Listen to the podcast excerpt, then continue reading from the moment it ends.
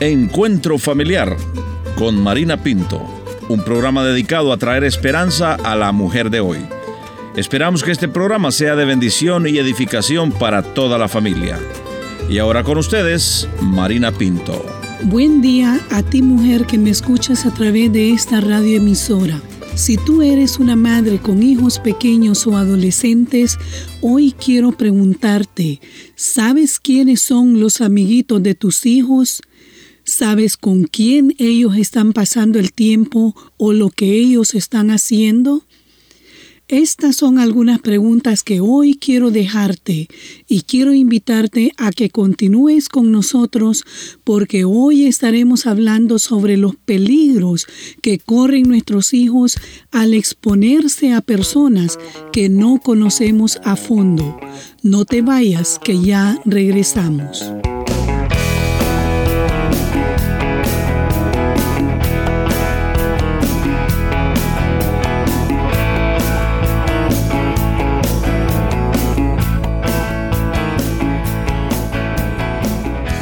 Gracias por continuar con nosotros.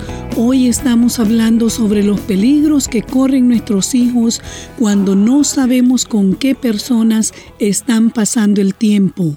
Y entre esos peligros está el abuso sexual. Al leer en el Internet sobre las estadísticas del abuso sexual en los niños y adolescentes, encontré que dos millones de niños cada año son abusados en América Latina y el Caribe y un 70 a 80% de las víctimas de abuso sexual son niñas. Hoy nuestra invitada abre su corazón y nos comparte esa dura experiencia que ella pasó cuando era una niña. Voy a pedirle que se presente y nos comparta. Mi nombre es Marlene y a los 13 años fui abusada sexualmente por el hermano mayor de mi mejor amiga. Fue una experiencia muy desagradable y muy dolorosa, pero años más tarde recién me di cuenta del daño que había causado en mí. Tuve otras malas experiencias más tarde porque yo no supe cómo defenderme. ¿Y qué edad tenía este joven que la abusó? ¿O en qué momento eso pasó? Porque entiendo que usted estaba con la hermana de él en todo tiempo. ¿Y este abuso fue por un corto periodo o fue por un largo tiempo? Explíquenos. Ya tenía sus 20 años y yo pasaba mucho en la casa de mi amiga y él como se se metía en el grupo donde estábamos, eh, venía y entonces le mandaba a su hermana a hacer algo mm. y, y, ya a la fuerza me atajaba para que yo no siguiera detrás de ella y, y como no tenía cómo decirlo ni a ella ni, ni a nadie mm. más, entonces eso era lo que me tocaba hacer.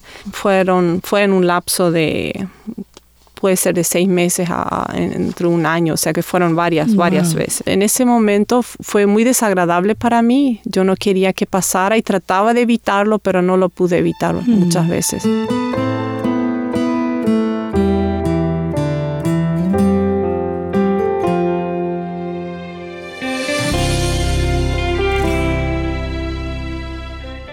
Usted nos dice que era algo desagradable y quería evitarlo, pero no podía.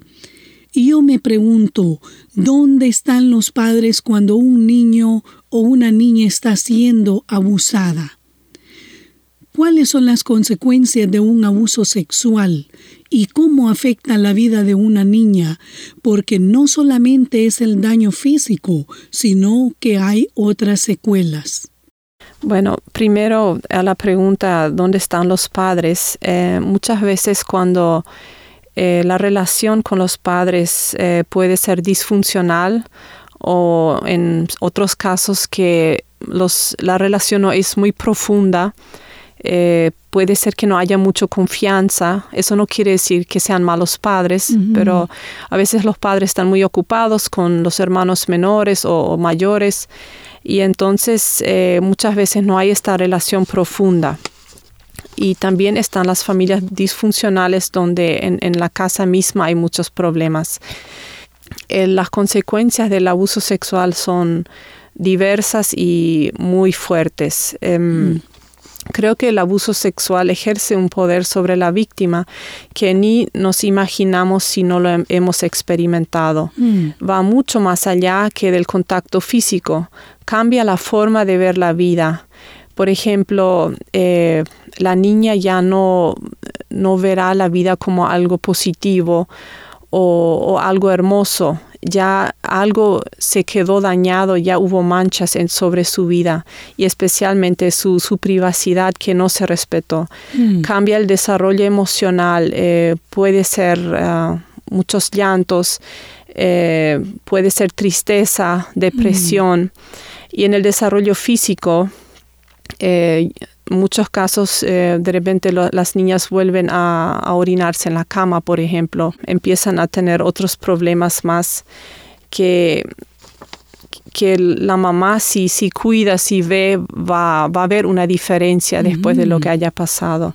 Y en los adolescentes ya puede ser diferente, capaz que la parte física del orinar en la cama, eso ya, por ejemplo, no sea tanto así pero en, otras cosas, eh, también la depresión, la falta de alegría, em, falta de confianza hacia las personas mayores.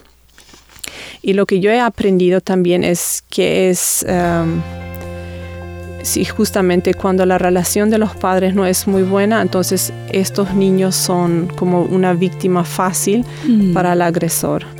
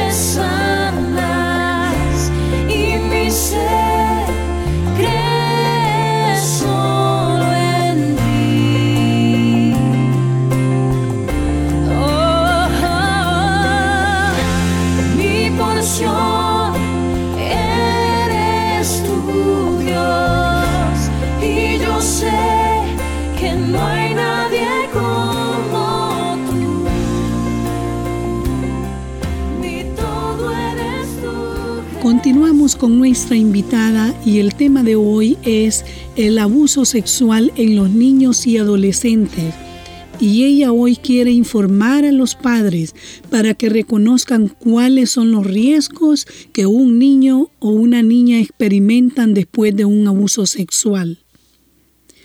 En un nuevo programa continuaremos hablando sobre este tema y nuestra invitada nos hablará sobre las consecuencias que deja un abuso y cómo sobreponerse al mismo. Así es que si no has podido escuchar la continuación del programa, te invito a que si deseas obtener las copias de los dos programas sobre el abuso sexual en los niños y adolescentes, puedes enviarnos un correo a info y con gusto te lo enviaremos. Hemos escuchado casos de niñas que no le han dicho a nadie que están siendo abusadas por temor a las amenazas de su abusador y viven en constante temor, por eso lo callan. Antes de finalizar nuestra conversación en esta oportunidad, quisiera preguntarle a Marlene si en algún momento ella le dijo a sus padres lo que le estaba pasando. Escuchemos yo con mi mamá en ese tiempo no hablaba mucho. Mm. Eh, fue un tiempo de, de muchas discusiones, de, de diferencias. Eh, sí, con mi papá hablaba más, pero Mm. recuerdo que él dijo un día que si yo me entero que pasas mucho en la casa de, de la tal amiga, eh, no te daré más permiso. Puede ser que él había imaginándose algo, pero como no había esa, esa confianza, yo, yo en mi mente pensé, ah, si supieras, fue lo que me pasó por la mente, porque la relación con mi papá fue muy buena, pero eh, no me animé a decirle nada. Como es una persona muy conocida, eh, tampoco he hablado con mis padres porque sería un dolor, un golpe muy fuerte. Eh, fue algo que, que, como ya de adulto me sané de esto, fue algo entre mí y después mi futuro esposo, o sea que ya no lo llevé a mi, a mi infancia, por decirlo así, porque para ellos iba a ser un, un golpe, un, dolor, porque conocían bien a la persona y, no, quise causarles más daño y que se sintieran más culpables de lo que me había pasado a mí.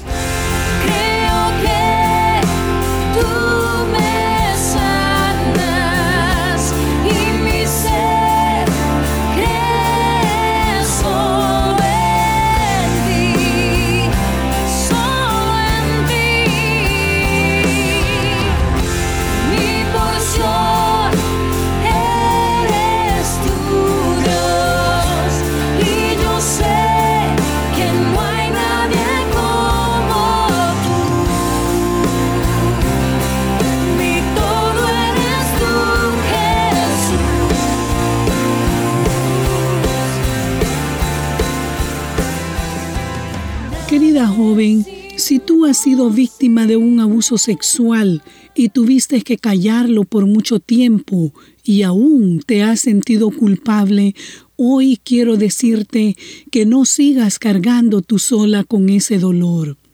Recuerda, no estás sola. Nos dice el libro de los Salmos, el capítulo 55, versículo 22. Echa sobre Jehová tu carga y él te sustentará. No dejará para siempre caído al justo. Si tú eres una madre de hijas pequeñas o adolescentes, quiero pedirte que te asegures de que ellas no estén en peligro. Antes de despedirme, permíteme hacer una oración por ti.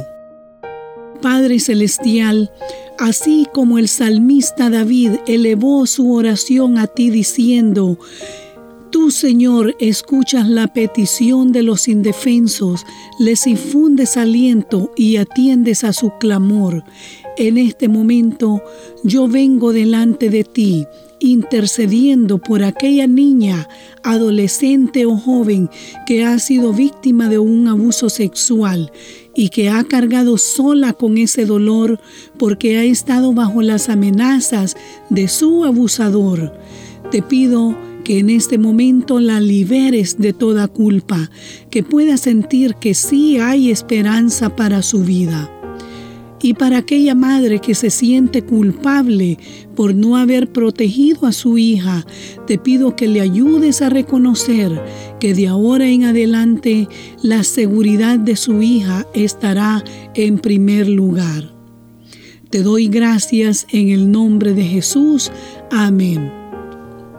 Una vez más quiero agradecer a nuestra invitada y a ti por sintonizarnos Quiero recordarte que solamente en Cristo hay esperanza y quiero invitarte a que nos sintonices en nuestro próximo encuentro familiar.